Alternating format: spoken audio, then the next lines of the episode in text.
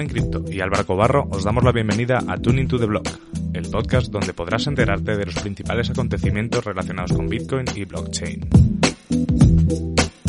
Cada viernes discutiremos las noticias más interesantes de la semana y compartiremos nuestras opiniones sobre los temas más controvertidos.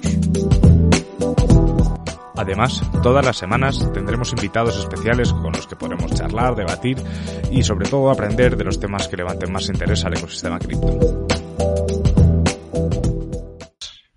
Muy buenas tardes a todos, buenos días a los que nos veis desde LATAM. ¿Qué tal, Juan? ¿Cómo estás?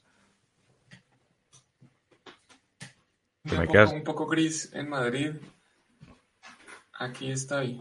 Se te fue la señal un segundo. Pero bien, en general, como siempre, trabajando juiciosos y bueno, esperemos que haya sido una excelente semana para todos los que están viendo esto. Esperemos que sí. Pues bien, pues ya, ya sabes, hablamos todos los días casi. aquí de, cuarentena y haciendo muchas cosas en Bitcoin, cosas que pronto vais a poder ver, o sea que, que ya os las enseñaremos y ya os avisaremos cuando salgan. Y bueno, y aquí va a empezar por lo que ya sabéis. Siempre hacemos la misma presentación, pero esto es un rato que compartimos con vosotros en los que hablamos de noticias que nos han parecido interesantes o que nos han parecido relevantes para el ecosistema. Y como siempre os decimos, estos son opiniones nuestras, ¿vale? O sea, no hay aquí una, una verdad absoluta. De hecho, no habíamos puesto el roller este, que no estábamos consejos de inversión ni sentamos cátedra. De hecho, si alguien quiere discutirnos, puede hacerlo perfectamente en los comentarios y estaremos encantadísimos de, de leer vuestras opiniones y de leer absolutamente todo.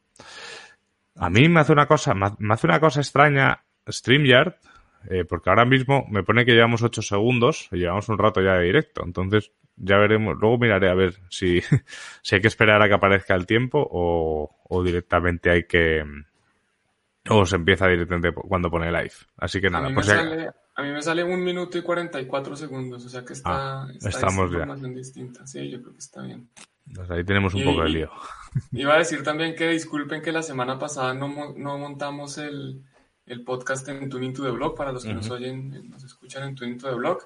Pero bueno, ya hemos decidido que esto va a seguir siendo Bitcoin TV y Tuning to the Blog, entonces este sí va a ir a- al podcast y ya la próxima semana viene Se te ha ido la señal, Juan. solo a Tuning to the Blog. Aquí, aquí. No sé si me siguen oyendo, si fue. Sí, solo so- solo ha sido. No, no, a ver, sí, a- yo a ti te he dejado oír. Ok, sigue. Ujú, Vale. Bueno, pues vamos a empezar si quieres. O sea, yo sé que se está yendo la señal. No sé si es contigo o es conmigo. Eh, no sé si alguien nos lo puede decir en, el, en los comentarios. Esto se demora, acuérdate que hay un, hay un retraso ya, ya, grande ya. entre el video y los comentarios. Yo creo que Bueno. sigamos y, pues si Sí, está mal, sí, queda mal sí. y no pasa nada. Seguimos y ya vemos. De hecho, StreamYard te avisa antes de empezar, ¿eh? que, que puede haber problemas por el, porque la gente está haciendo muchas cosas de estas. Así que bueno, vamos a empezar. Como siempre, vamos a, vamos a empezar con la encuesta en la cual vosotros participáis. Y esta vez hemos tenido un empate. La semana pasada tuvimos un empate más o menos técnico y este es un empate absoluto, ¿vale? Sí, Entonces, estamos hablando que las noticias de esta semana que os lanzábamos, los titulares eran halving de Bitcoin Cash y Bitcoin SV, eh, Bitcoin en Tezos, clientes versus exchange y vuelven las criptoestafas. Yo no sé qué votaste tú, Juan, yo voté por las criptoestafas. Yo creo que voté por Bitcoin en, en Tesos. No estoy mal. Bien, Sí, pero pues- bueno, y, y habían empate hasta hace una hora, hasta hace un poco más de una hora, eran 35 votos y seguían empatados.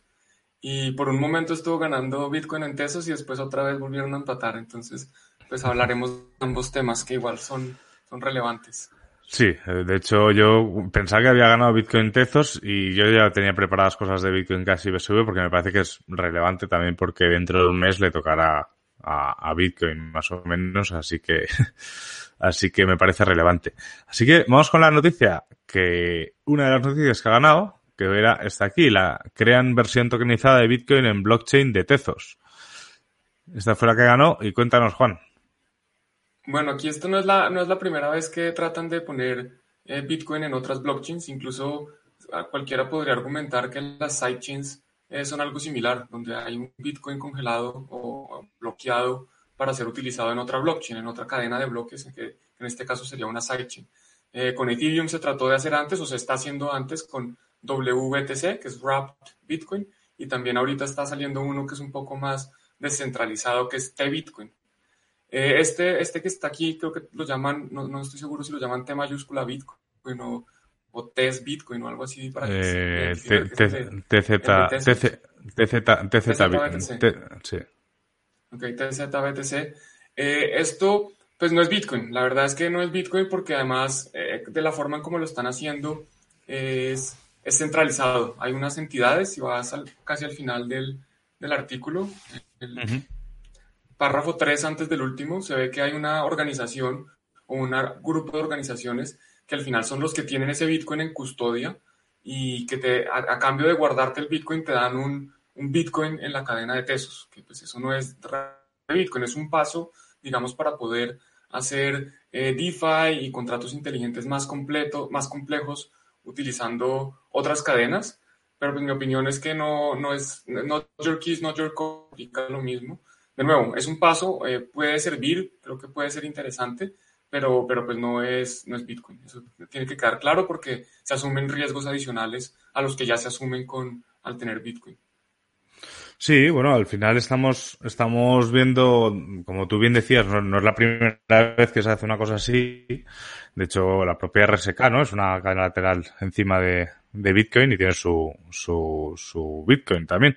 Entonces, eh, yo creo que es una señal más de que poco a poco se va a ir dejando de un lado también el, el, generar blockchains para todo y tratar de, y, trata, y se empezarán a generar cadenas laterales sobre, sobre Bitcoin y aprovecharán esa robustez de la cadena para desarrollar pues, los contratos inteligentes, las dApps, etcétera. Yo creo que esa es una cosa que vamos a ir viendo. O sea, a mí no, no, no me parece ni mala ni buena noticia, ni, ni, ni una, tampoco una grandísima novedad, pero sí que me parece que es una señal más del camino que vamos a ir recorriendo los años que vienen. Yo estoy de acuerdo, estoy de acuerdo. Creo que lo, más positivo de la noticia es lo que dices, que se, están dando cuenta que de pronto... Perdóname, es que oí un ruido, pensé que me está, dando algo. Eh, está diciendo que lo, lo, que puede ser bueno es que precisamente la gente se está dando cuenta que, que Bitcoin es donde está el valor y que pueden utilizar ese valor en otras cadenas para hacer otras cosas. Eso es lo que yo creo que es positivo, pero sin embargo es muy similar al Bitcoin en exchanges. El Bitcoin en exchanges no es Bitcoin hasta que lo saquen, porque pues no se sabe si el exchange realmente lo tiene, así como en esta cadena, pues al final tampoco se sabe estos custodios, este grupo de compañías eh, que estén haciendo. Pero pues bueno, de acuerdo contigo, creo que es, es, lo bueno es que se empieza a dar cuenta de el rol de cada uno de los participantes de cada una de las cadenas en el ecosistema. Eso es. Yo creo que bueno, lo iremos viendo y, habrá que verlo. También es, hay que ver también lo que tú dices, la centralización en sí, ¿no? El, cómo funciona. El, yo la verdad es que Tezos no lo he tocado prácticamente nunca, por lo tanto no te puedo profundizar mucho más, pero, pero habría que verlo. Hay que, hay que verlo y bueno, y veremos miles de ejemplos, yo creo que de aquí a poco tiempo de, de blockchains que intentan trabajar sobre la red de Bitcoin, cosa que me parece una maravilla, sinceramente.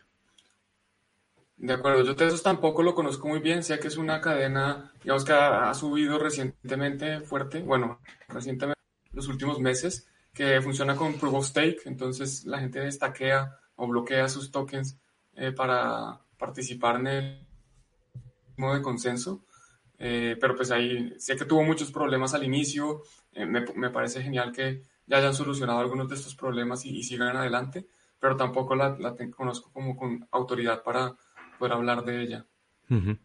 Vale, y vamos a pasar a la siguiente, ¿vale? Normalmente en la encuesta hablaríamos ahora del halving, pero como vamos a hablar un rato del halving, vamos a hacer un mini puente para hablar de eh, una noticia que me salió hace unas 12 horas eh, en Cointelegraph, que era que el número de wallets con pequeñas cantidades de Bitcoin se ha disparado desde el crash del 12 de marzo. Los datos recopilados y analizados por Coinmetrics revelan que esta semana que la cantidad de bitcoins en las wallets disminuyó, pero el número de wallets aumentó desde la significativa caída del 12 de marzo. ¿Esto cómo lo podemos leer, Juan? Bueno, esto es, interesante, es difícil de ver porque el hecho de que haya varias billeteras con Bitcoin no significa zonas. Yo puedo tener, o varias direcciones, son billeteras en realidad. Eh, yo puedo tener una billetera con 100 direcciones y cada una de esas direcciones con un poquitico de Bitcoin. Entonces, el, hecho de que haya 100 direcciones no significa que haya más gente. Entonces, en teoría, pues esto pareciera indicar que hay más personas interesadas, que hay más personas empezando a, a pues más direcciones, por lo menos empezando a tener Bitcoin, pero no es que sea 100% seguro, no es que sea eh, una noticia contundente. Eh, me parece en general bueno si es el caso de que es más personas llegando que puede ser, puede ser que hay más personas llegando y empezando a comprar un poquito de Bitcoin, empezando a probarlo, a tener sus primeras experiencias, lo cual sería ideal, especialmente si están entrando en este momento, porque están entrando yo creo que a, precios, digamos, relativamente buenos comparado con unos meses atrás y comparado pues con el futuro, yo creo que puede ser. Pero pues, eh, digamos que parte de lo que es Bitcoin es que es seudónimo, entonces no nos deja saber si esas direcciones pertenecen a una persona, a muchas personas. Entonces, pues bueno, ahí queda la noticia. Yo creo que también han bajado, eh, porque lo que menciona ahí que es que también han bajado la cantidad de Bitcoin en las, en las direcciones, ¿no? Pero que aumentó el número de direcciones que tenían Bitcoin. Y también por, por jugar un poco también a, crear una situación de esto. Eh, con la siguiente noticia que ahora veréis, ¿vale? Eh, también me sirve un poco como argumento. De hecho, vamos a pasar, si quieres, a la, a la siguiente noticia, que, es que se complementa con esta, para decirte un poco qué creo que puede estar pasando también. Perfecto. Aquí está. La cantidad de ballenas de Bitcoin alcanza su máximo nivel en dos años, tal como sucedió en el Halloween de 2016. El número de ballenas de Bitcoin con al menos mil Bitcoins a su nombre es ahora mayor que en cualquier otro momento en los últimos dos años, dice Clay's Note. Eh, ¿por, qué, digo que podría ir relacionado? Estamos viendo que el número de Bitcoin en muchas billeteras se ha reducido, han aparecido otras billeteras pequeñas, pero también las ballenas están cogiendo cada vez más Bitcoin. ¿Qué podría ser o cómo puedo leer esto? Que gente eh, que lleva más tiempo o que había tenido algo de Bitcoin eh, en sus billeteras, después del crash, a lo mejor decidió vender por miedo a una bajada a los tres mil y pico dólares como, como pasó con, la última gran bajada. Eh, esas ballenas, obviamente, han hecho el agosto y han ido pescando pues todos esos bitcoins que se, que se caían, pero a la vez, al haber una bajada, eh, mucha gente que se estaba planteando entrar en Bitcoin directamente ha dicho, pues esta bajada puede ser mi oportunidad para entrar tranquilamente en esto. Es una lectura que, eh, como bien dice Juan, eh, no tiene por qué ser así. De hecho, es una simple, simple reflexión porque no puede haber unos datos que, que, nos lo indiquen porque, claro, al ser seudónimas no podemos poner nombres y apellidos a todas las, a todas las billeteras. Así que es simplemente una cosa que podría estar pasando. No sé cómo lo ves. Sí, yo estoy de acuerdo. Creo que puede ser que estamos presenciando acumulación donde los que, los que ya entienden la tecnología y eh, creen en ella y creen que eh, tiene un potencial muy grande y que Bitcoin va a valer más en el futuro, pues están aprovechando estos precios para acumular y nuevos están entrando y de acuerdo, pues otros, otros están saliendo por, por distintos miedos o por necesidad de liquidez. Es que, eh, digamos que con, en momentos de incertidumbre, la gente sale a vender lo que tenga. La gente cuando le dicen, oiga, es que no sabemos qué va a pasar en un mes, qué va a pasar en dos meses, la gente dice, oye, ¿qué tal que esto siga bajando? Yo más bien aseguro el precio ya, salgo a vender y me quedo con el efectivo que, que se necesita. Entonces sí, yo creo que la lectura que haces es cierta. Pareciera entonces que, por decirlo de alguna forma, como la clase alta, digamos, esas ballenas están, están acumulando, la clase media está asustada, están vendiendo y parece que llega una nueva clase a empezar a comprar, empezar a aprovechar. Oiga, el precio cayó, bueno, de pronto es el momento que estamos esperando eh, para entrar y aprovecho aquí para saludar a Inma Chopo que nos está saludando. ¿Ah, se oye bajito? Bueno, acerco eso. Yo, yo te oía más o menos bien, pero puede, puede ser, ¿eh? A ver si ahora se oye mejor. Sí, ahora sí se te oye más fuerte. Ok. Pues sí, yo creo que puede ser una, puede ser esa una de las razones, ¿eh? O sea, gente, sobre todo a lo mejor gente que, que, que, que sé, que entró tarde, o sea, no tarde porque Bitcoin tarde no, no, no se entra ni siquiera en 20.000, pero, pero el pero gente que a lo mejor ha visto como ha conseguido recuperar pérdidas después de la gran caída o, quedarse mucho mejor y ver un movimiento de esos dijo, ostras tú, mm, que esto se vuelve a ir al infierno, ya compraré más abajo. Así que puede ser eso o no, o directamente no. el tema de las ballenas, yo creo que, es que al final las ballenas, sin, sin contar a los, los exchanges, obviamente, que, son grandes tenedores de, Bitcoin, eh, son gente que lleva muchísimo tiempo ¿sabes? Que lleva muchísimo tiempo en esto, que conoce perfectamente los ciclos de, del mercado y, que además eh, entiende la tecnología y, sabe perfectamente lo que es y que el Bitcoin es su día a día, ¿no?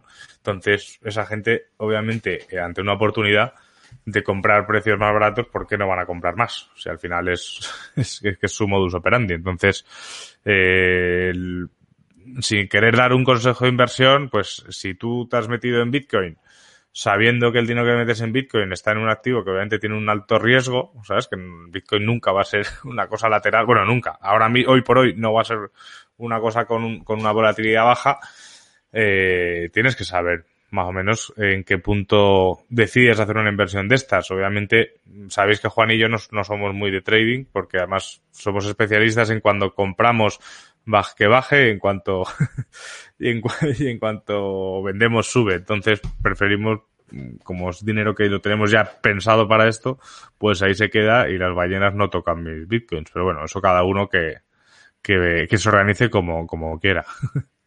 De acuerdo, hay personas que están más conformes o más conformes no, sino más cómodas con la volatilidad de Bitcoin, que ya la conocen, ya saben cómo funcionan, un 10% para arriba o para abajo no los afecta y pues digamos que yo me incluyo ya en ese grupo. Así caiga 50% mañana, pues yo no vendo porque sé que apenas venda, eso se dispara para arriba, como mencionabas, de nuestras decisiones de momentos de entrar y salir. Claro, siempre, siempre podéis, cuando, cuando queráis que suba, ¿sabes? Siempre podéis pagarnos unos bitcoins pagarnos unos bitcoins y vendemos los nuestros para que, para que se vaya el precio para arriba. Sería un, gran indicador. Bueno, y nos está saludando, como bien decías, nos estaba saludando Inma, que había venido, Rubén, que casi no nos pilla, pero si nos, has pillado, no te preocupes, y Rayo, que ha llegado, nunca es tarde si le dichas buenas, así que bienvenidos. Y vamos a seguir un poco, eh, para los que acabáis de llegar, estamos, estábamos hablando un poco de, la aparición de nuevas carteras, no, no tiene por qué ser usuarios, y de que las ballenas parece que están eh, un poco a, los, las manos débiles, acumulando de las, desde las manos débiles, ¿no? Entonces, eh, vamos a pasar a la siguiente noticia, que esto de aquí es que Bitcoin se mantiene firme a la vez que la deuda de Estados Unidos alcanza la insondable cifra de 24 billones de dólares. Eh, Donald Trump está en camino de añadir más deuda aún. ¿Eh? No, que iba a decir que estos billones en, español, que esto es un número Exacto. gigante, estos son muchos ceros después del 24. Y esto, y, esto también, esto sí que es algo que había leído, que es que eh, va, va, a añadir más deuda a Trump en los tres años y pico obviamente, eh, sobre todo en este último tramo, que George Bush y Barack Obama juntos. O sea, estamos hablando... son en 2008, la, antes de la crisis, la base monetaria... Esto les recomiendo verificarlo porque eh, puedo estar equivocado, fue hace mucho tiempo, pero si no estoy mal, eran en español serían 2 billones de dólares, digamos los dólares existentes en la economía. Después de la crisis del 2008, inyectaron tanto que eran como eran cuatro, prácticamente duplicaron el dinero de la economía. Y hoy estamos hablando de que quieren imprimir seis, o sea, quieren más que duplicar todo el dinero que existe, todos los dólares que existen. Y aquí hay un tema que no se habla mucho y es que Estados Unidos, pues feliz, porque le están, están utilizando nuevos dólares para, para ellos, digamos que incluso le están dando dólares gratis a, a sus ciudadanos, pero todos los demás que, que dependemos del dólar o que tenemos dólares, eh, nos estamos diluyendo. Por eso, o sea, nos están diluyendo el poder de compra a todos los demás que no estamos en Estados Unidos. Por eso a Estados Unidos nunca le afectó el precio del petróleo. El precio del petróleo está en dólares. Ellos para comprar petróleo simplemente imprimen dólares y compran petróleo. Para casi que cualquier cosa. Lo que están haciendo es literalmente diluir el poder de los demás. Vamos a ver cuánto le queda a Estados Unidos de tiempo para poder seguir haciendo eso. Yo no creo que sea, sean muchos años los que les quedan por delante. No, y, esta mañana creo que estaba leyendo también una noticia que el Fondo Monetario Internacional ya estaba augurando que la recesión que va a haber después de esto va a ser mm, tan o, o sea, igual o más que la del 29. O sea, que, o sea, que no estamos, o sea, que no es que estemos, no es que no solo ha quebrado Lehman Brothers, es, que está todo parado y encima, pues Estados Unidos, eh, incrementando la deuda como, como, como, si imprimiese el dinero. ¿Os imagináis que imprimiese el dinero sin ningún colateral? Pues, pues es, como, es como lo está haciendo, ¿no? Eh, el Banco Central Europeo igual, o sea, estaban estos días, los que estáis en España o los que estáis en Europa, eh, habréis visto pues todas las noticias sobre los coronabonos, que si, que si Europa no quería eh, meter, meter 500 mil millones de euros eh, en ayudas, etcétera, etcétera yo, y yo lo decía en Twitter, decía, no sé qué están discutiendo, si al final no están metiendo nada colateral, están dándole a, al botón y ya está. Cosa que obviamente creo que, que al final nos puede llevar a, a, una situación crítica que a priori eh, eh, puede ser buena para las criptomonedas, pero yo no creo que, que en plena en plena zambomba, o sea, en, en pleno crack, eh, el criptomercado nos pueda salvar de golpe, creo, no sé, o sea, a la larga ya, vimos que el 13 de el 13 de marzo Bitcoin cayó una barbaridad, desde el 13 de marzo hasta ayer eh, nada más había subido, subido, subido, recuperado bastante el camino perdido y Dow Jones sin compañía no. O sea que, que lo lógico, yo, yo, creo que se puede repetir ese patrón en muchas situaciones. También estaban hablando de que, de que si, por ejemplo, Italia se le perdonaba deuda Italia o, se asumía más deuda Italia, eh, el Deutsche Bank tenía muchísima deuda italiana y el Deutsche Bank ya estaba herido de muerte. Y si cae el Deutsche Bank, pues, pues, ¿qué te voy a decir, Juan? Si cae el Deutsche Bank. Sí, es que aquí la gente, muchas personas dicen, bueno, que le perdonen la deuda a alguien, pero lo que no contemplan es que hay alguien a la que le deben ese dinero. Muchas veces esas son personas o son fondos de pensiones, que es el dinero de, de todos los que en, en, un futuro nos vamos a pensionar, si eso es lo que, si eso es lo que pasa, porque parece que, que de pronto no es así. Y pues que si le si digamos que Italia deja de pagar la deuda, no solo si quiebra el Deutsche Bank, muchos fondos de pensiones que tienen bonos italianos, pues no reciben ese dinero y eso al final es dinero de los pensionados. Entonces, esa es la otra cara de la moneda que siempre hay que ver. Con respecto a la deuda, eh, esta semana, creo que el miércoles, tuve una conversación con un economista que está en el canal. Si les interesa el tema de la crisis. Se te, se te fue un poco, Juan. No sé si, no sé si ellos te oyeron, pero yo no. De hecho, no te oigo nada. Salirme y ya vuelvo a entrar. Voy a salirme del stream y vuelvo a entrar. Vale, ok. Vale, mencionaba. ¿Qué tal, Luis? Bienvenido que, que habías, que acabas de llegar.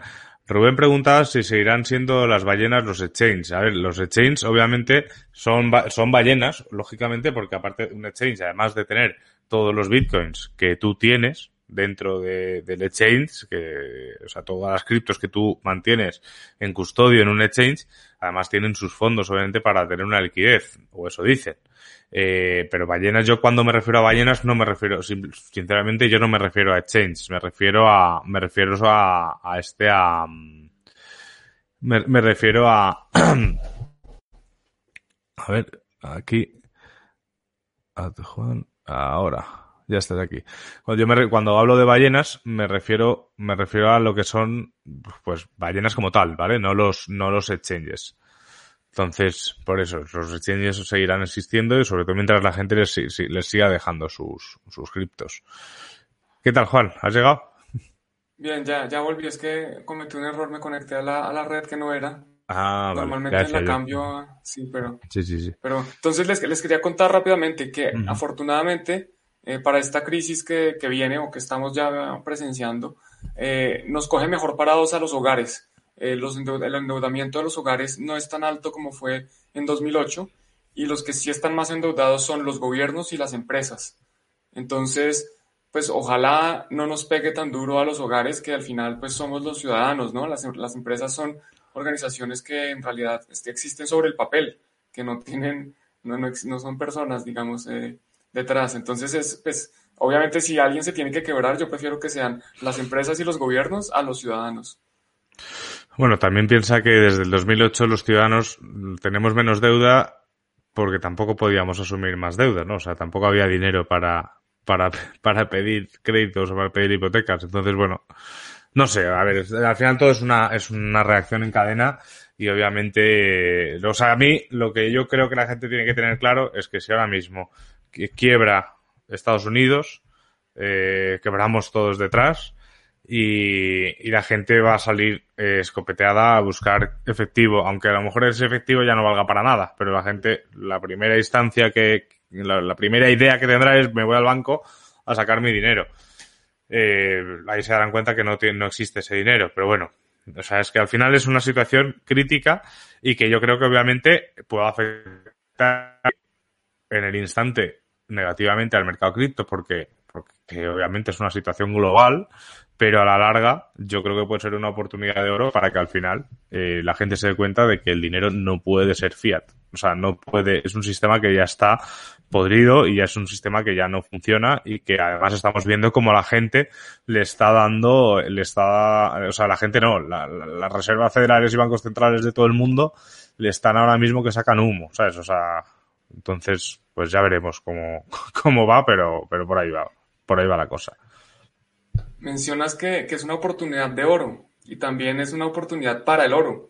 El oro eh, ayer cerró en récords históricos desde 2012, si no estoy mal. El, oro está subiendo mucho, está en 1.700 algo dólares por onza. Y pues es que el oro tiene valor en sí mismo, digamos, tiene valor intrínseco, a diferencia de, del papelito que imprimen los, los, bancos centrales. Entonces, entonces, pues hay que buscar las oportunidades, como mencionas. Mira, la crisis es, con toda crisis vienen oportunidades, hay que estar pendiente, hay que ver dónde vienen que es que pensar qué productos se van a demandar, qué servicios se van a demandar en esta nueva era y ver si podemos ofrecer eso, ver que cada uno posicionarse de una forma en que, oiga, si los bancos van a desaparecer o si las aerolíneas van a desaparecer, pues no, yo no creo, pero mejor dicho, pensar, bueno, en este nuevo futuro que viene, ¿qué se puede, qué oportunidades se abren? Y ahí es cuando se crean las, las grandes ideas. Hace poquito vi un, una gráfica, una infografía que mostraba, bueno, las, las empresas que se crearon entre, en, en, el tiempo de la crisis del 2008. Y están todas las que hoy conocemos prácticamente, eh, Uber, Airbnb, Netflix, todas estas compañías que hoy están en nuestro día a día, compañías gigantes, son precisamente creadas en esa época de, crisis. Entonces, pues mi invitación es a que veamos esta crisis con, con la mente abierta para buscar oportunidades y salir adelante fortalecidos. Eso es. Y vamos a pasar al otro gran bloque de hoy, que está claro que teníamos que hablar de ello, que es el halving que han tenido Bitcoin Cash y eh, Bitcoin SV. Concretamente, eh, Bitcoin Cash, eh, una de las primeras reacciones que hubo al halving fue que tardó dos horas en, en, minar el siguiente bloque y obviamente hubo una caída del hash rate bastante, bastante importante. ¿Cómo, cómo lees eso, Juan? Sí, la, caída del hash rate es lo que hace que el, bloque se demore en crear. Básicamente, los mineros eh, estaban minando, llegan a minar el último bloque antes del halving y dicen, oiga, ¿yo para qué sigo minando en esta cadena si ahora la recompensa va a ser la mitad? Ya no me es económicamente rentable. Entonces, pues tienen dos opciones, o varias opciones. Eh, algunas de las más importantes son, bueno, me paso a minar otra cadena, que puede ser Bitcoin SV si son idiotas, o, o Bitcoin si, si, son un poquito más racionales, o, o apagan los equipos. Obviamente, eh, la mayoría pues se fueron a minar Bitcoin. Entonces, los bloques siguientes en la cadena de Bitcoin fueron más rápidos y el blo los bloques en Bitcoin no, no, más rápidos significativamente porque el hash rate de Bitcoin es muchísimo más grande que el hash rate de Bitcoin Cash y era incluso antes del halving también muchísimo más grande. Entonces, marginalmente más rápidos en, Bitcoin. Y pues en Bitcoin Cash se demoró, como dices, casi dos horas. Creo que fue como una hora y 50 minutos o algo así. Incluso, no sé si has visto, o sea, si han visto, pero en Twitter anda rondando una, una foto, pues un, un mensaje que manda Roger Ver diciendo como, oigan, alguien tiene que averiguar qué está pasando con Bitcoin Cash. Llevamos más de una hora sin generar un bloque. Y pues me parece gracioso porque, porque parece un mensaje como de un CEO diciendo a la gente, oiga, bueno, investiguen, miramos a ver qué es lo que hay que hacer. Eh, gracioso. Sí, sí.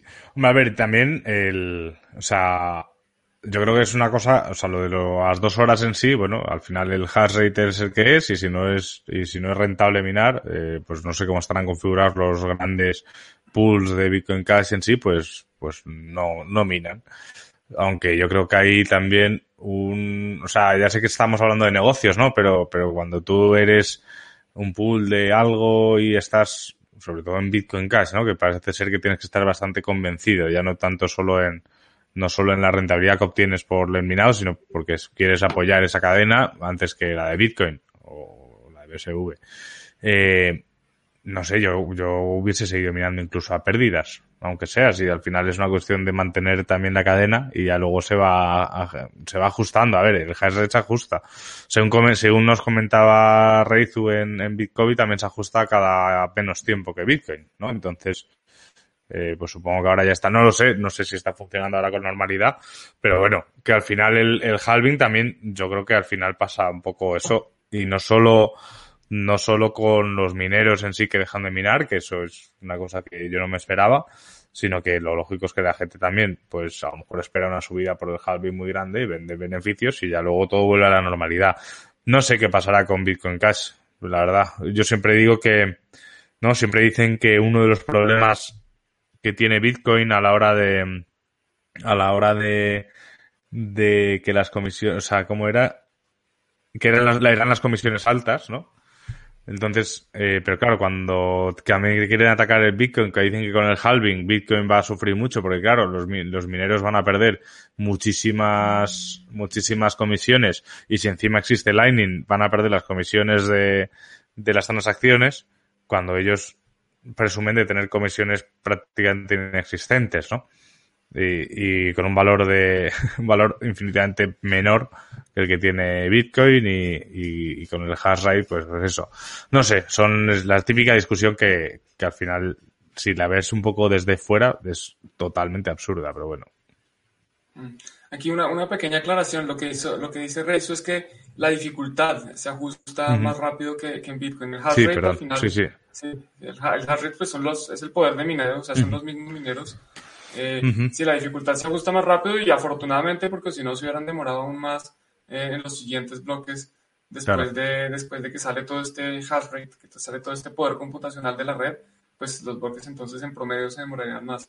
Afortunadamente, como dicen ellos, pues ya se ajustó, se ajusta más rápido y parece que todo va a volver a la normalidad. Pero bueno, eh, y con, lo, con, con, respecto a lo que dices de, de Lightning, es, es muy gracioso que el ataque es, bueno, primero que supuestamente Lightning eh, no lo usa nadie y después que no, que Lightning le está quitando recompensa a los mineros. Entonces, pues que debería ser como una sola, no puede ser ambas, no puede ser que no lo usa nadie y que además le está quitando comisiones. Porque si claro. le está quitando comisiones es porque lo están usando. Entonces, claro, que... pero, pero, es que, pero es que además ellos eliminan prácticamente las comisiones. Entonces, o sea, real, realmente tanto Bitcoin Cash como Bitcoin SV están hablando de que las comisiones de, son ínfimas, ¿no? O sea, no, no, no tienen nada que ver. Los bloques van vacíos, eso no es, eso lo, lo puede ver cualquiera, o sea, no, no, no son bloques. Había un tweet que ponía que, que Bitcoin había crecido desde Bitcoin Cash, desde el fork de Bitcoin Cash, no sé si había, no sé cuántos gigas o teras o lo que sea que ha crecido el tamaño de la blockchain de, Bitcoin y la de Bitcoin Cash, no, ¿sabes? porque lo, los, los, bloques van vacíos y, los de BSV pues me imagino que más, ¿no? Sobre todo cuando tiene, cuando quieren poner bloques como estadios de, de fútbol de grande. Pero claro, o sea, sí, sí, a lo mejor si consiguen llenar un bloque, igualan las, las comisiones entre todas las transacciones. No tengo ni idea. Pero, pero me parece muy contradictorio, ¿no? O sea, cuando dices, es que claro, es que quitas el sustento al minero de las transacciones y tú las estás eliminando con bloques vacíos, pues yo qué sé, no sé. Al final, cada uno entiende lo que quiere. Yo creo que obviamente puede haber, siempre he dicho que creo que puede haber mejoras para, para Bitcoin y, y, y compañía, pero, pero hay según qué argumentos que me parecen muy, muy, muy, muy, muy pobres. Pero bueno, mencionaba, bueno, había venido, había venido Ezequiel, que había llegado un poco más tarde. Eh, no llega si, si hay menos dinero, es lo que permite que se quemen las monedas si bien se crean si hay menos mineros, digamos. No entendí bien el mensaje. No, no entendí. Bien. No. Luego, y luego sí que... ¿Cómo? iba, a saludar a Giovanni que está diciendo hola, saludos desde Madrid, stay home. Ah, sí. Yo me acuerdo, al principio el, el, el, hashtag era stay the fuck home. me gustaba más ese. Y bueno, y aquí comentaba Rayo también que para abrir y cerrar canales en Lightning requiere de transacciones on-chain, lo que sí que genera algunas comisiones. Efectivamente, al final estamos hablando de... En Lightning yo no creo que yo, si tengo que pasarle, o te pasarte a ti, Juan, un, eh, yo que sé, un Bitcoin o dos Bitcoins, vaya a utilizar Lightning, utilizaré una transacción normal y corriente. Pero si te tengo que pasar 10 euros o lo que sea, ¿por qué no, por qué no tener un canal tuyo de Lightning para, para pagarnos cosas. O sea, no sé, no me, es que no me parece tan grave, ¿no? Como dicen, al contrario, me parece que es, mm, tiene bastante lógica el sacar una serie de transacciones y, dejar las transacciones generales para, para la, para la on-chain, para que funcione correctamente todo. Pero bueno, esto era para un vídeo de muchísimo más largo. Que si quieren saber más de, Lightning, eh, pueden ver el podcast de esta semana, del lunes, que fue con Carlos Roldán, él trabaja en un proyecto precisamente en Lightning Network y estuvimos conversando con él, eh, hablando un poquito de Lightning y un juego que están haciendo que se llama Lightnight, que utiliza Lightning para hacer pagos y la gente puede ganar Bitcoin en el juego o perder Bitcoin también, obviamente. Sí, claro. Aún, aún no ha salido la beta, pero, pero cuando salga, si queréis ser testers, eh, Juan nos deja también un, un link eh, para poder comprarlo con descuento. Luego el juego sí que será gratis, premium de estos, eh, obviamente, porque si no, no tendría sentido el tema de Lightning.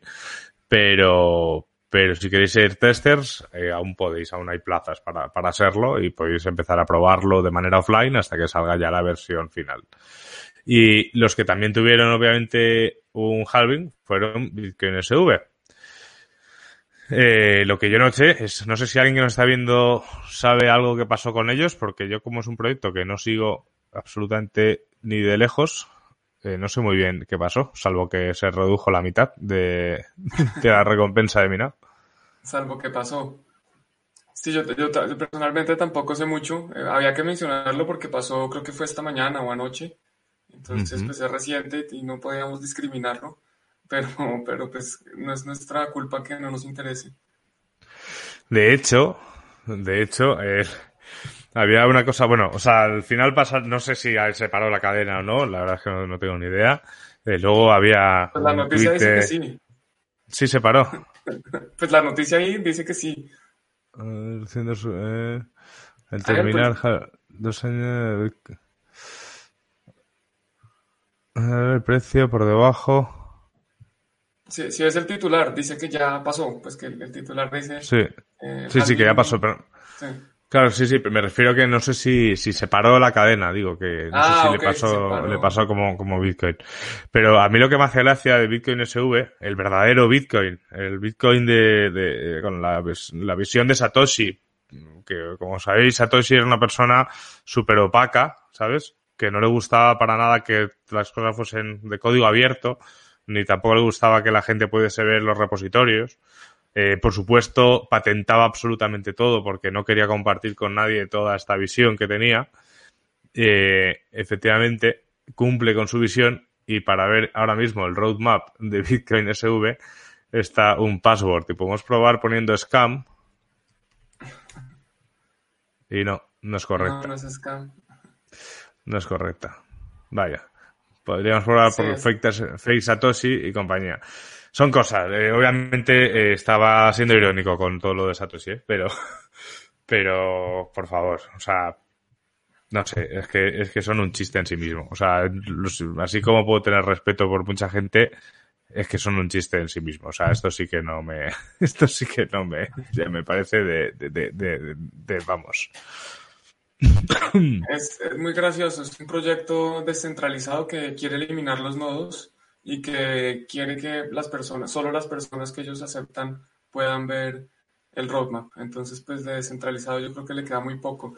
Ya Ezequiel nos aclaró un poquito su, comentario anterior. Lo que él dice es que hay que, el maturity, él lo llama, es un, periodo de tiempo que hay que, que los mineros cuando reciben la recompensa no la pueden gastar inmediatamente, precisamente para evitar eh, ataques del 51% eh, digamos, muy rápidos. Entonces, eh, para que un minero pueda gastarse la transacción Coinbase, que es esa primera transacción donde recibe la recompensa, tiene que esperar 100 bloques. Entonces aquí, según lo que entiendo, dice que en Bitcoin Cash, como sabían que esos bloques se iban a demorar más en pasar, pues la gente se salió eh, de, la blockchain para mirar a otro lado, a donde sí pudieran utilizar sus, sus satoshis que han, recibido, sus, Bitcoin, en este caso Bitcoin Cash. Entonces eso es un poquito la aclaración que nos hace. Sí, ahora sí lo entro mejor. Sí, a ver, al final estamos, siempre lo decimos, ¿no? Que, que realmente un minero puede cambiar de, de cadena cuando, cuando lo vea necesario. Al final, si se, si se, si se dedica a ello, lo lógico es que vaya a buscar el, máximo beneficio.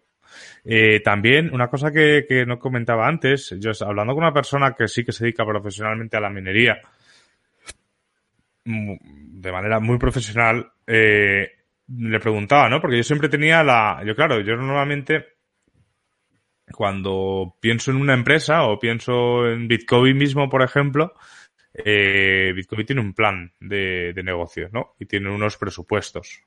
En esos presupuestos están contempladas una serie de gastos. Y además de esos gastos que ya están contemplados, siempre hay un capital para, para directamente cuando hay imprevistos, como puede ser, por ejemplo, el tema del COVID, ¿no? Eh, eso es lo que yo creo que es una planificación de un negocio y, es como debe funcionar, ¿no? Si vas al día, eh, obviamente ese negocio no, no, no, va, no va a funcionar. Yo siempre tenía esa duda porque, claro, al final, si tú minas en tu casa, eh, en España no, pero si tú minas en tu casa, obviamente no te estás dedicando profesionalmente a la minería. Entonces entiendo que eh, apagues las máquinas si no te son rentables. Pero si tu, si tu negocio core es la minería, lo que no entiendo es que no se puedas prever, porque tu trabajo como minero es eh, tratar de generar el máximo de bitcoins posibles. Pero claro, si tú no te has planificado bien y tienes que pagar la luz mensualmente, etcétera, etcétera, eh, tú necesitas que esos bitcoins que minas eh, venderlos automáticamente para conseguir fiat para cubrir los gastos. Pues esta persona me explicaba que eso es una de las opciones que hay, es la opción menos rentable de realmente hacer minería, porque si tú te planificas bien y obviamente tienes gran cantidad, estás moviendo grandes cantidades de capital, eso no lo puede hacer una persona en su casa. Eh, eh, él, como lo tiene organizado, es que él paga el 1 de enero la luz de todo el año. Toda el suministro eléctrico que más o menos va a consumir todo ese año que se puede ir un poquito por abajo o se puede ir un poquito por arriba. Pero de esa manera él ya no tiene que, contar con el coste. Él, su trabajo, su, su, su, granja, lo que hace es minar Bitcoin, minar Bitcoin, minar Bitcoin, minar Bitcoin. Vende lo que le hace falta cuando quiere, pero su, él lo que quiere es seguir minando Bitcoin. También lo que hace también es que otras granjas que ya no son rentables porque ha subido el coste en esa zona, pues eh, les compra que les, le compra los equipos y los empieza a, y los pone también de manera que es rentable en su zona. O van trasladando los equipos de lado a lado para que siempre sea rentable y siempre esté 24 horas funcionando todo. Entonces, eh, yo creo que al final un halving, obviamente habrá mineros que apaguen el hash rate, digo, la, dificultad se ajustará y entrarán nuevos actores al mercado, pero también habrá muchos que, que ya lo, o sea, que no olvidemos que el hash rate no es una cosa, el, el halving no es una cosa que pasa de repente mañana. O sea, que, que sabemos perfectamente que cada 210.000 bloques viene un halving. Y no es el primero que ocurre ahora mismo. Por lo tanto, los mineros yo creo que ya mm, tienen en cuenta todo cómo, cómo, cómo puede funcionar a la hora de, saber cómo eh, rentabilizar sus máquinas. No sé, creo yo. Quiero pensar. Sí, eso, eso, que mencionas es muy interesante porque la mayoría de mineros contratan la energía, como dices, a futuro. Yo no sé si eh, desde el primero de enero compren toda la de todo el año, pero el mercado de la energía es uno de los mercados eh, más eficientes y que lleva más tiempo funcionando. Fue también de los primeros eh, derivados que existieron, que son estos futuros de opciones de energía. Por ejemplo, en, Colombia, que obviamente es un mercado menos desarrollado que muchos otros, uno de los primeros futuros que salieron al mercado después de los de eh, tasa de cambio y unos, unos futuros, digamos, de tasa de interés, fueron los de energía. Y un tema interesante es que no solo pasa en Bitcoin, hay, hay empresas que consumen mucha energía, por ejemplo, los fabricantes de aluminio. Hubo un momento en la historia que eh, prácticamente el costo de producir aluminio es energía, muy similar a Bitcoin en ese sentido. Y en un momento había unas empresas que el precio de la energía había subido tanto y ellos habían comprado energía a futuro, o sea, ya tenían contratada la energía tan barata que, decidieron, mire, cerremos la fábrica de aluminio y más bien vendemos esa energía y vendemos la energía y hacían más dinero vendiendo la energía que ya habían comprado, o sea, vendiendo la energía que compraron barata, que produciendo el mismo aluminio. Entonces, pues lo mismo podría pasar con, con esto, este tema de, Bitcoin. Obviamente las diferencias es que aquí pues, la energía no, no, no, está subiendo, entonces pues no pueden haber mucha ganancia en la energía, pero lo que dices es, es cierto en que los mineros, muchos no pueden simplemente apagar los equipos, porque ya contrataron la energía, porque están pagando un arrendamiento de los locales, porque tienen empleados, tienen unos costos fijos que por más de que apaguen los equipos, igual el costo hay que asumirlo. Sí, sí, efectivamente. Al final es, es que son empresas. O sea, o sea, una como, como creo que lo decía alguna vez eh, José Antonio Bravo, ¿no? Una empresa de, de turrones no solo trabaja en Navidad. O sea, se tiene que planificar para aguantar todo el año, viva, ¿sabes? A lo mejor no vende turrones, pero preparando todo. Una empresa de helados en invierno también tendrá que hacer algo, ¿no? O sea, no... un, un chiringuito de playa tiene que ganar el suficientemente dinero en, verano porque sabe que sabe que en invierno no, no, no tiene que trabajar, pero eso se planifica y tiene sus gastos como todas las empresas. Entonces pensar que porque se reduzca la recompensa a la mitad eh, se, va, se va a ir todo al carajo porque las máquinas se van a apagar. Bueno, pues si se apagan, pues a lo mejor podemos empezar a minar con el ordenador. ¿Qué que te diga? Pues yo qué sé, ¿sabes? O sea, no, o sea, es que todo eso está pensado. O sea, si no estuviese pensado, tendríamos un problema grave, pero es que está pensado y no es la primera vez que pasa. Entonces, yo creo que también ataques hacia el halving, bueno, obviamente si no existe un incremento de precio muy grande, bueno, muy grande, un incremento de precio que tenga sentido seguir minando, pues los mineros que necesiten apagar las máquinas, pues lo, lo apagarán. Y luego la volverán a encender en cuanto se ajuste la dificultad. O sea que tampoco me parece una cosa, una cosa muy, muy extraña. Pero bueno, vamos a continuar estamos ya en... Ah, esta es otra noticia referente a, a Bitcoin Cash. Hoy, la verdad es que estamos hablando bastante de Bitcoin Cash, obviamente por el tema del halving. Pero es una noticia que a mí me llamó especialmente la atención, que es que un tercio del suministro de Bitcoin Cash nunca se ha sido tocado. 6 millones de, de Bitcoin Cash no se han movido desde la bifurcación del 2017, lo que significa que un tercio de su suministro permanece exactamente intacto. Hay bastantes lecturas de esto, ¿no, Juan?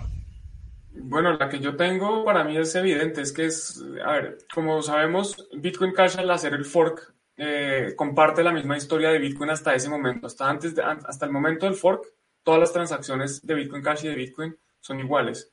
Entonces, ¿qué pasa? Pues que las monedas de Satoshi eh, pues no se han movido, porque pues Satoshi eh, tampoco ni siquiera ha movido las de Bitcoin. Y muchas de las personas que entraron temprano en Bitcoin, pues no les interesa Bitcoin Cash y, o, o tienen sus monedas ahí guardadas y pues no las van a mover porque no es, no es algo que les interese, están ahí quietas. También es que es un riesgo, o sea, si a mí me dicen, muchas incluso personas pudieron haber perdido estas monedas, porque si, si yo movía sin saber bien cómo funciona, si yo movía mis Bitcoin, podía estar haciendo el mismo movimiento en la cadena de Bitcoin Cash y eso se perdían. Entonces, yo creo que es, normal, a mí no me, no me, asombra tanto la noticia, creo que es simplemente pues que no, no, hay, no hay tanto interés como, como hay en Bitcoin eh, en, el mercado. Hmm. Eso es. Sí, a ver, que realmente el, o sea, se comentaba, ¿no? De, comentaba, por ejemplo, Rayo, ¿no? Que muchos que se han perdido, que no se reclamaron, o sea, un poco en la línea.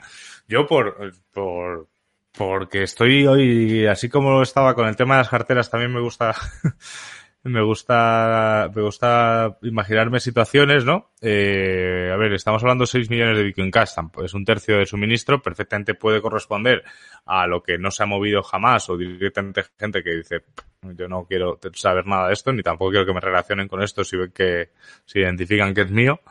Pero eh, también hay una cosa, o sea, Bitcoin Cash siempre se jactaba, ¿no? De ser el dinero real, ¿no? El, el, el cash digital real, ¿no? para hacer transacciones. Si, esa, si, esa, si, esas, si esas monedas, quitando el millón de Satoshi que obviamente nos ha movido, pertenecen a, a, a otros a otros grandes tenedores de Bitcoin Cash, al final a lo mejor es que también quieren que sea reserva de valor. Ojo, no lo sé. ¿Quién sabe? No, no, no sé qué pasa por la cabeza a las personas de Bitcoin Cash, entonces no sé tampoco.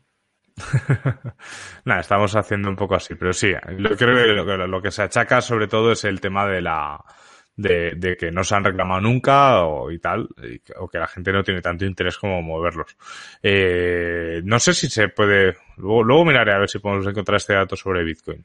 A ver si, si hay. A comparar.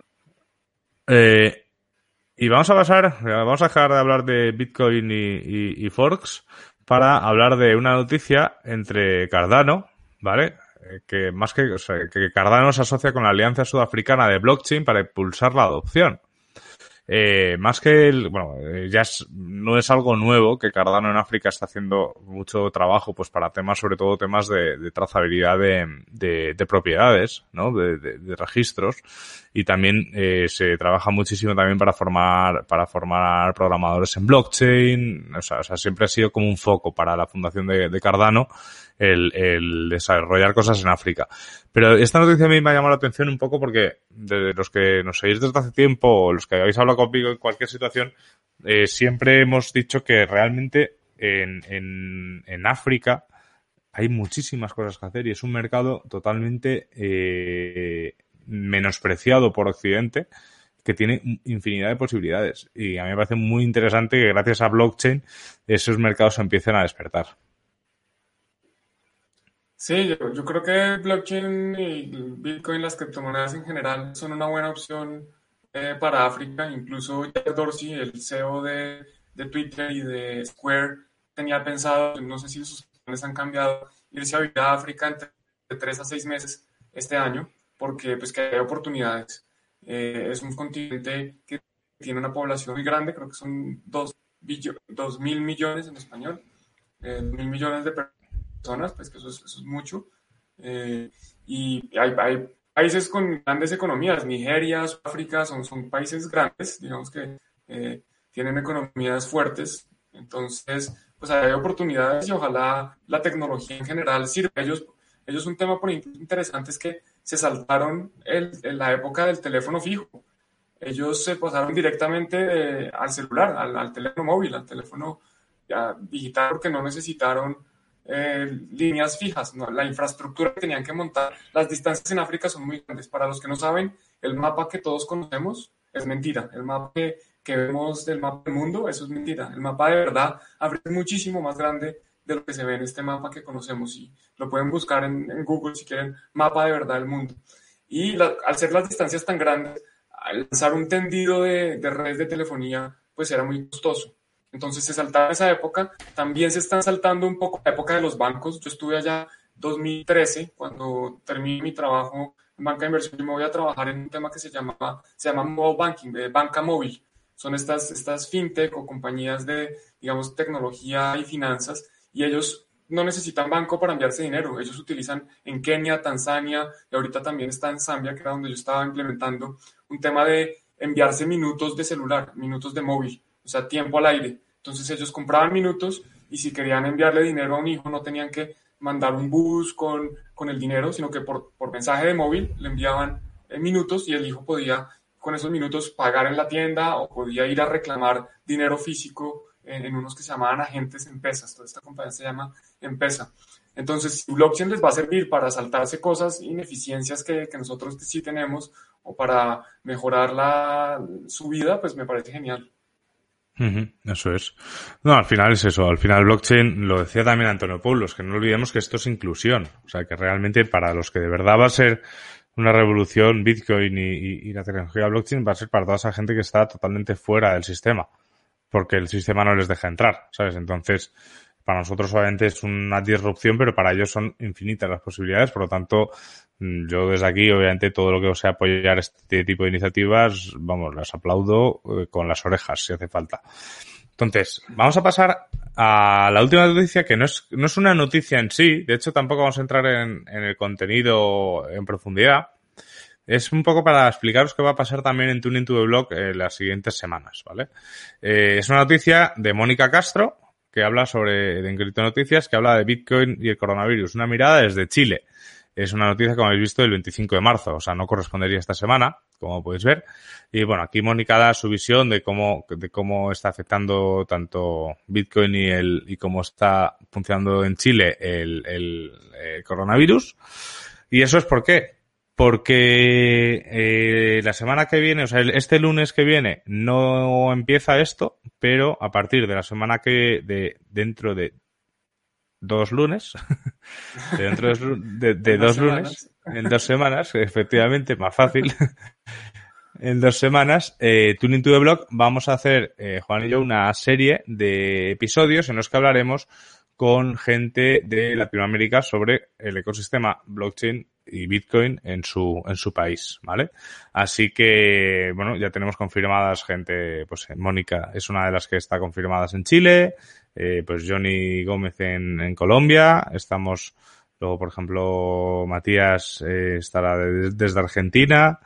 Eh, y si vosotros conocéis gente desde otros países, o también, aunque sea alguno de ellos, de los que ya hemos mencionado, y tenéis ganas también de participar y charlar con nosotros, conectar, conectar con nosotros porque, porque será cada vez más interesante. Perfecto. Y yo creo que con esto podemos cerrar, decirles dónde, dónde nos pueden conectar, Álvaro. A ver, voy a poner esto así, así ya nos ven pongo los banners. Nos podéis encontrar por Bitcovi, obviamente en arroba Bitcovi, arroba Juan en cripto, a mí arroba a, Cobarro en Telegram o Álvaro Cobarro en, en, en esto y por supuesto es, es eh, y por supuesto en Twitter, ¿vale? Tenemos arroba Tuneblock para Tuning to the Block y bueno, y en Twitter también está pues el Bitcovi, Álvaro Cobarro y, y, Juan en Cripto. O sea que si tenéis ganas de participar en esta serie de, ¿cómo lo hemos llamado? Eh, Tuning to the Block latino o, ¿sí, no? Latino fue. Sí, así puede funcionar. algo así. Eh, eh, simplemente escribirnos y, y, lo que haremos pues será pues grabar con vosotros una entrevista de unos 20 minutillos más o menos y lo montaremos en episodios de, de que irá la cosa por países. Así que yo os animo muchísimo ¿eh? a, participar porque para nosotros es una gozada poder conocer y sobre todo poder tratar de hacer esa conexión un poco eh, hispanohablante que creo que es realmente más fuerte de lo que nos creemos en, en cuanto a ecosistema blockchain. Perfecto, aquí mira, Rayo España ya nos está dando un contacto, eh, Randy Brito, y quería mencionar que incluso, de, pura coincidencia, este lunes en Tuning to the Block también es latino, así no sea parte del, del Tuning to the Block latino, vienen a contarnos de un proyecto muy interesante. Eh, si les doy pistas, adivinan muy fácil, entonces no quiero darles más pistas. No, de eso no vamos a. De hecho, está a punto de dar las pistas. De hecho, está a punto de dar el contenido, pero no. Eh, vamos a dejar un poco de, de, de, tal, porque sí que es verdad que la, la de misterio, porque la entrevista de este lunes en to Blog me parece súper, súper interesante y que puede llevar mm, puede crear muchos, muchos flujos de trabajo. Así que nada, eh, a los que no se joder, siempre pasa como siempre. En el momento en que nos vamos es cuando tenemos el pico más grande de, audiencia.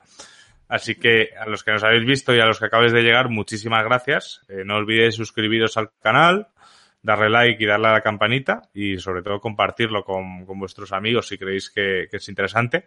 Y en un rato esto estará subido también en Tuning to the Blog. Por mi parte es todo, Juan. Muchísimas gracias. muchas gracias a ti, muchas gracias a todos los que nos están viendo. Alguien decía, si no estoy mal, fue Ezequiel, que machaquen el like. Hay que machacar el, el like. Claro, exacto, efectivamente. Tenéis que hacer caso. No, creo que era, no sé si era Rayo, que lo había dicho. De pronto era Rayo, sí, que no había machacado. Era, a ver, si lo veo aquí. vi, pero no lo mencioné a tiempo. Aquí, like, like ya que no, le, que no le había machacado. Entonces, pues machaquen el like y que tengan un excelente fin de semana. Venga, genial. Muchas gracias a todos. Hasta luego. Chao.